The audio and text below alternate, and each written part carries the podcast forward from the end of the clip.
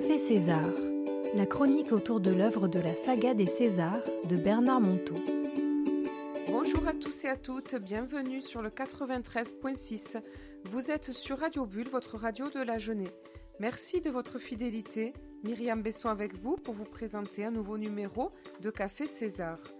Comme vous le savez, Café César, notre petite parenthèse d'enchantement, où je vous invite à voyager dans une histoire du vieux sage César, héros des romans de Bernard Monteau, et à échanger en studio avec mes invités sur ce qu'elle nous a inspiré. Pour faire un vrai voyage sans bouger de chez nous, car ce sacré César, il bouscule nos idées reçues, nos façons de penser, et forcément, ça va nous faire un petit peu voyager, mais au-dedans seulement. Alors je salue mes participants du jour. Bonjour Patrick. Bonjour Myriam, bonjour Christelle, bonjour à toutes et à tous. Et bonjour Christelle. Bonjour Myriam, bonjour Patrick, bonjour tout le monde. Et nous saluons ensemble nos auditeurs et nos auditrices. Voici l'histoire du jour, qui est extraite du dernier César, l'imparfait heureux. Ça, ça, elle s'appelle Le Nouveau Couple. Il arriva qu'un jour, César et Jacques furent allés au marché du village. Évidemment, le vieil homme connaissait tout le monde. Évidemment, il n'avait pas cessé de serrer des mains, de saluer les uns et de sourire aux autres. Un vrai ministre en campagne électorale. Et puis, ils s'arrêtèrent devant l'étal du fromager qui venait juste de se remarier. Alors, ce mariage, il s'est bien passé, j'espère demanda César amusé. Oh oui, monsieur César, pour sûr, on s'est bien amusé. Mais un mariage de vieux, c'est pas la même chose que chez les jeunes. Et voilà, ça fait 12 euros pour vos fromages. Ah, ça, c'est sûr, un mariage de vieux. C'est celui d'un homme averti qui en vaut deux. Alors, prudence, même dans les réjouissances. Visiblement, le fromager n'avait rien compris au trait d'humour du vieil homme. Mais ils se séparèrent sur un sourire réciproque. Jacques était ému par cette traversée du marché, comme si un César géant vivant mille kilomètres au-dessus de leur tête venait visiter un petit marché de Lilliputien. Ce n'était pas le même monde, pas du tout les mêmes pensées dans leurs têtes respectives. Comme c'est étrange, une telle différence d'humanité, pensa soudain Jacques. Tandis qu'ils attendaient leur tour devant le stand du charcutier, Jacques voulut en savoir plus sur le mariage du fromager, qui semblait tout de même très âgé. Dis donc, César, on se marie tard dans ton village. Il n'a vraiment pas l'air tout jeune, ton marchand de fromage. Oh, mon ami, le mariage, c'est quand même un drôle de truc, tu sais. Et c'est du lourd. En fait, on se marie pour épouser la reproduction de son passé. On se marie pour avoir une seconde maman ou un second papa. Et nos conjoints ne sauront pas mieux nous aimer que durant toute notre enfance. C'est du lourd, je te dis. Jacques était perplexe devant une telle réponse aussi inattendue. Bon, il trouvait que César exagérait un peu, que le mariage était aussi une jolie histoire d'amour, même si parfois cela se soldait par un divorce. Alors qu'ils étaient servis en jambon, saucisson, pâté de tête et tout et tout, César se tourna vers son jeune ami pour lui glisser à l'oreille. C'est du lourd le mariage, je te dis. Je crois que les humains se marient toujours avec celui ou celle qui leur empoisonnera le plus la vie. Écoute bien ce que je te dis. Non, César, tu exagères. C'est quand même aussi deux êtres qui s'aiment. Nigo, observe comme ils s'aiment. En recommençant tous les, toutes les amours déçus de leur passé. C'est vraiment tout un art de la miséricorde que de rester avec celui qu'on épouse. Je crois même que c'est cela qui est sacré dans le mariage. Être capable de rester en gardant le sourire avec celui qui nous empoisonne la vie. C'est ça exactement. C'est ça, le sacrement du mariage. Mais César coupa Jacques, vraiment interloqué par ce regard inattendu sur les choses. Alors, pourquoi se marie-t-on? Tu es un angelot, mon ami. On se marie pour apprendre la miséricorde. On épouse d'abord la beauté de l'autre, mais pour rester avec lui, il va falloir aimer aussi sa laideur. Et si tu passes avec celui ou celle, alors tu pourras passer avec tout, le monde sur terre, parce que tu as fait le plus dur dans ton mariage. Jacques prit le gros paquet de charcuterie qui s'ajoutait aux légumes et au fromage qu'il portait déjà. et il se mit à trottiner pour attraper le vieil homme déjà reparti ailleurs. Ensuite, ils croisèrent Antoine, le fermier voisin de César. Et bien sûr, comme pour donner raison à ce bougre de César, il ne cessa pas de se plaindre de sa femme. Jamais un câlin, jamais un mot gentil, jamais un bon petit plat. Et le vieil homme hochait la tête, amusé, en grognant en guise d'acquiescement. Visiblement, il savourait la situation, en observant du coin de l'œil Jacques qui serait volontiers parti en courant. C'est une fois la voiture, après avoir posé tous les paquets, que César reprit soudain la conversation, en ayant la victoire modeste. Tu sais, mon Jacques, ne crois pas que je sois contre le mariage. Bien au contraire, je crois que c'est une excellente école pour apprendre à aimer l'imperfection d'autrui. Sans doute la meilleure. C'est du lourd que de savoir rester avec l'être aimé. C'est du lourd la fidélité. C'est du lourd toutes les années à passer. C'est du lourd la sexualité pas toujours réussie.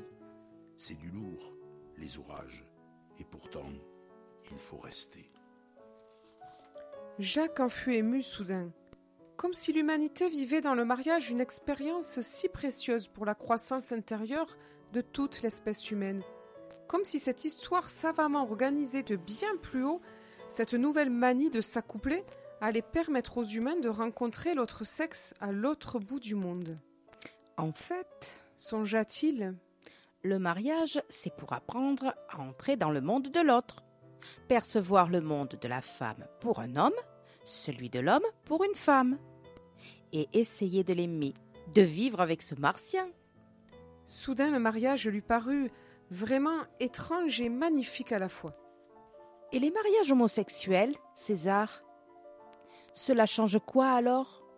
Mais, mon ami, cela ne change pas grand-chose, puisqu'il faut encore rester avec celui ou celle qui va le plus nous empoisonner l'existence. La seule chose qui change, c'est qu'ils n'ont pas à changer de monde pour s'aimer. Ils n'ont pas à franchir l'infini entre les hommes et les femmes, puisqu'ils aiment le même sexe qu'eux-mêmes.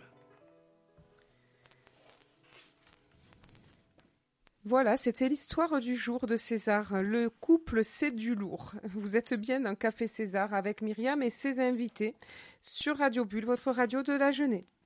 Alors, euh, mes invités, quel sentiment, quelle, euh, quelle réaction vous avez sur ce point de vue inédit?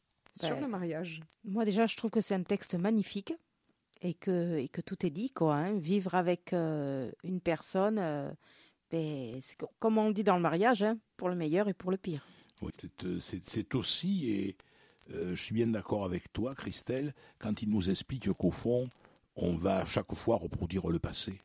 Et on va souvent reprendre les traits de papa ou de maman.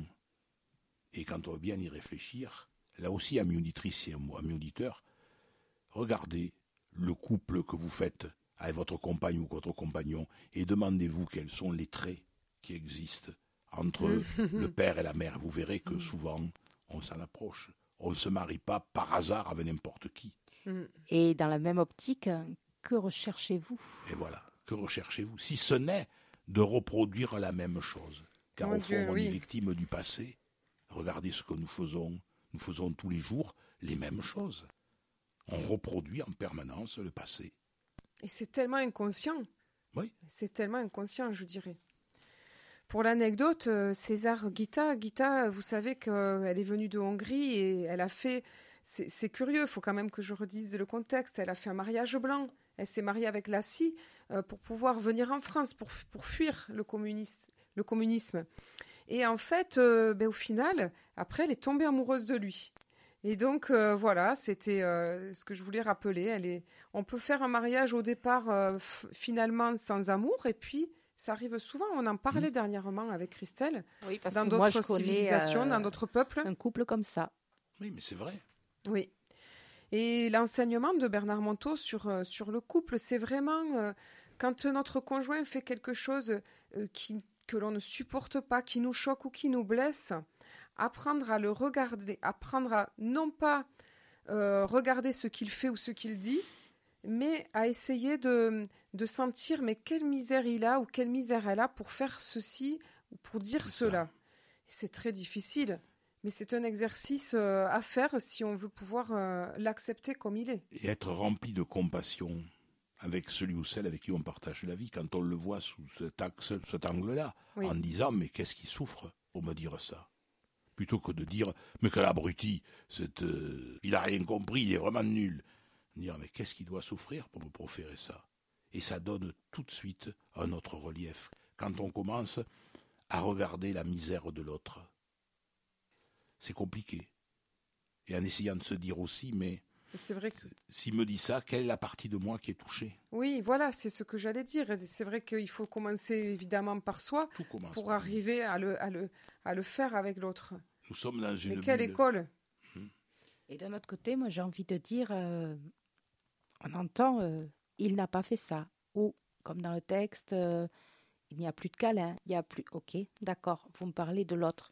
Mais vous, est-ce que vous, vous le faites? Hum. Et est-ce que vous vous aimez suffisamment? Pour pouvoir en faire aux autres Car n'oubliez jamais que pour aimer l'autre, il faut s'aimer soi-même. Ouais, Et que, exactement. effectivement, si je ne fais pas d'abord mes épousailles avec moi-même, je peux difficilement épouser l'autre. Donc, pour Ouais. faire les épousailles avec soi-même, il faut véritablement s'accepter Mm. tel que nous sommes, en disant je m'aime. Et combien de personnes sur cette terre ne s'aiment pas? Comment puis-je aimer l'autre Mm. si je ne m'aime pas Alors, c'est pas faire preuve d'égoïsme. C'est pas faire preuve de narcissisme. C'est faire preuve de bienveillance avec soi. C'est totalement différent. C'est euh, être bienveillant, ne pas se, ne- pas se blesser. Et c'est vrai que, pour revenir à Bernard Monteau, par rapport au couple, lui, son, son chemin, son vrai chemin, a commencé finalement après son divorce. Et ce n'est pas Guita qui l'a c'est Josette Martel. C'est une dame pour qui il avait eu un coup de cœur qui était de l'ashram d'Arnaud Desjardins. Et euh, il, avait subi un tel euh, séisme et, c'était une telle épreuve euh, pour lui que d'ailleurs c'est là que qu'il s'est dit mais je vous ferai écouter le petit extrait où il en parle ça a été un point de bascule pour lui et maintenant je sais qu'il forme avec Patricia un couple euh, qui fait envie à tout le monde parce que vraiment c'est un couple qui rayonne Oui, et puis peut-être aussi parce qu'il a pu se détacher et qu'il euh, euh, voue aussi un- une autre forme d'amour à, sa, à son épouse avec laquelle il s'est séparé. Car c'est ça aussi. Plutôt que d'en vouloir à l'autre, c'est dire à l'autre, mais finalement, je l'aime bien quand même, je peux comprendre sa souffrance. Et en comprenant la souffrance de l'autre, même si elle m'a quitté, c'est de me dire, ben, euh, elle ne mérite pas que je la traite comme ça. Je dois, je continue à l'aimer. C'était, c'était Stéphane Drouet qui le disait, qui a vécu lui aussi un deuil et qui dit, euh, quand je repense aux années passées avec euh, mon ancienne compagne, je l'aime vraiment. Je, j'ai pour elle énormément de reconnaissance maintenant. oui Je ne suis plus dans la rancœur, Mm. je ne suis plus dans le rejet, je suis dans la reconnaissance et dans Oui. l'amour. c'est exactement ce que je voulais témoigner c'est mais c'est quelque chose qui prend du temps Ah oui, Parce que moi, j'ai divorcé, donc euh, là, ça fait quatre ans. Et euh, je, je dois bien. Et en sachant cet enseignement sur la miséricorde, ça Bah oui. redoublait le jugement que j'avais sur moi. Pour moi, c'était un échec. C'était la double peine. Parce que je me disais, mais alors moi, j'ai pas su. euh, l'aimer avec euh, j'ai pas su euh, l'aimer à tel endroit à tel endroit. Sinon on n'en serait pas arrivé là. Et il m'a fallu plusieurs années pour euh, comme tu le dis pour accepter que ça fait que ça c'est comme ça. Ça fait partie de voilà c'était une relation qui devait changer qui devait évoluer que je devais passer à autre chose. Et j'arrive maintenant à voir qu'il y avait du beau aussi avait pas que qu'il y a eu des belles années qu'il y a eu des beaux projets et d'ailleurs la radio c'est grâce à, à ce précédent couple que j'ai plongé dans l'univers de la radio et ben voilà. et donc j'ai grandi dans ce premier dans ce couple Bien sûr, tout qui n'est pas à rejeter. On ne peut pas dire, quand on Mais se ça- sépare de l'homme ou de la femme euh, avec qui on est en couple, euh, tout a été mauvais. On a l'impression, quand on entend les gens, qu'ils ont vécu des catastrophes. Certes, mais il y a eu quand même du bon. Il y a eu quand même des rencontres. Il y a eu quand même des enfants, souvent. Il y a eu de bons moments. Et on ne peut pas tout oublier comme ça en disant Oui. je rejette tout parce que finalement je ne l'aime plus. Oui. C'est euh, c'est une sacrée aventure, oui, le couple. C'est du lourd. C'est du lourd.